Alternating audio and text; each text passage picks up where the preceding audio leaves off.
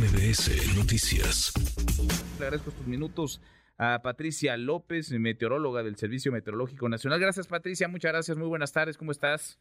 Hola, ¿qué tal? Buenas tardes a todos los que nos escuchan. Gracias. Eh, ayúdanos a entender porque hemos visto huracanes, sin duda, muchos, muchísimos en el Pacífico, pero uno de estas eh, características con esta potencia y que se mueve a esta velocidad, ¿hay registro de algo parecido, Patricia? Mira, bien, como bien lo comentas, este, haciendo ya un resumen de todo lo que pasó con Otis, eh, se intensificó ayer a las 12 horas a un huracán de categoría 1. Esto fue a las 13 horas ya a un huracán rápidamente de categoría 2. A las 15 horas ya era un huracán de categoría 3 y a las 18 horas se intensificó un huracán de categoría 4 ya para las 21 horas del día de ayer era un poderoso huracán de categoría 5, eh, eh, muy cerca de Acapulco Guerrero, donde impactó, donde fue alrededor de las 12.25 horas de este día, eh, con vientos de 270 kilómetros por hora y rachas de 330 kilómetros por hora. Y sí, como lo comentas, prácticamente fue un huracán que se intensificó muy rápido. Lo que habíamos visto en cuanto a los huracanes que habían impactado como categorías 5, eh, habíamos hablado de Patricia, no sé si lo recuerdan en el 2015, pero bueno, este impacto costas de Jalisco.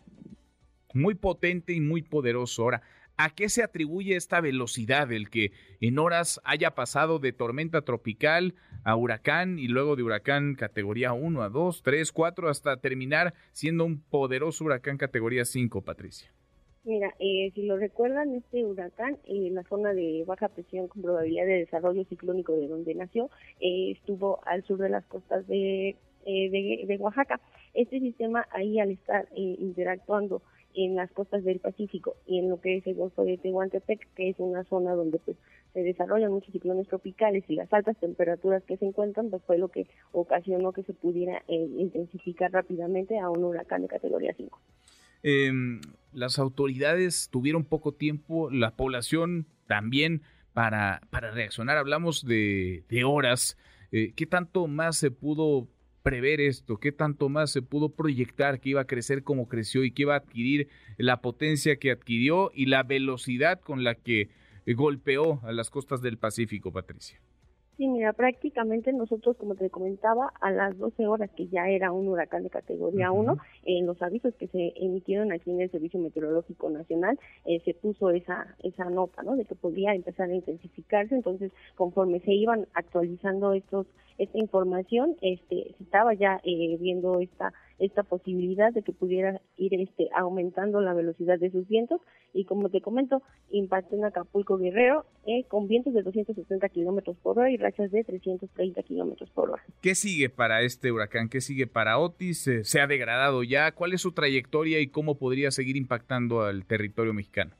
Mira, eh, actualmente la información de este sistema, a las 12 horas ya se degradó a una tormenta tropical, está en tierra sobre Guerrero, a 25 kilómetros al norte de Ciudad Altamirano, esto en el estado de Guerrero, y al nor-noroeste de Acapulco Guerrero. Ya los vientos son de 95 kilómetros por hora, las rachas de 110 kilómetros por hora y se desplaza hacia el nor-noroeste a 17 kilómetros por hora. Pero bueno, la amplia circulación de, este, de esta tormenta todavía ocasiona lluvias intensas con puntuales torrenciales. Se están pronosticando el día de hoy para Guerrero, eh, lluvias muy fuertes con puntuales intensas. Esto para el estado de Michoacán, principalmente hacia la parte este del estado y para Puebla eh, lluvias fuertes con puntuales muy fuertes para el Estado de México, principalmente hacia el suroeste, pero bueno, se han estado presentando precipitaciones en el Estado de México durante este día, en Oaxaca, en Morelos, y también lluvias fuertes aquí en la Ciudad de México, como también lo hemos estado viendo en el transcurso de este día, han estado, ha estado lloviendo y así esperamos que continúe la precipitación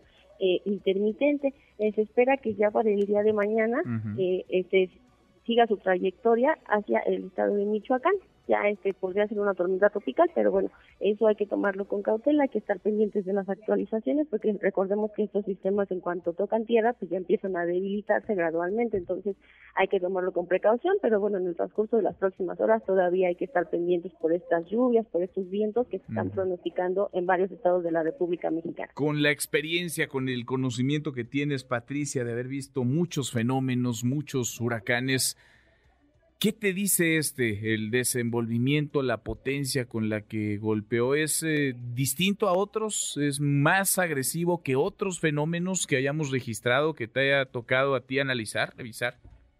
Bueno, mira, eso es importante porque también recordemos que aunque pueda ser una tormenta tropical, una depresión tropical, también pueden dejar lluvias importantes en sus recorridos. Entonces, bueno, esto al ser un huracán de categoría 5, eh, pues obviamente los vientos son más intensos y las precipitaciones también, pero bueno, también una tormenta tropical puede dejar estas lluvias eh, importantes. Ya lo vimos con los ciclones que acaban de pasar en el Pacífico también, en Norma, que impactó también recientemente, eh, Baja California Sur, Sinaloa también, este tuvo doble impacto, entonces bueno, siempre hay que estar pendientes de las actualizaciones que se emiten en el Servicio Meteorológico Nacional. Y como bien lo sabrán, nosotros cuando los sistemas están a menos de 500 kilómetros por de distancia de cualquier costa de, del, de la República Mexicana, nosotros emitimos eh, avisos cada tres horas y estamos pendientes, ¿no? De las trayectorias y todo eso para que no puedan, eh, pues para prevenir a la población sobre todo. Bien, nada más para tenerlo en consideración.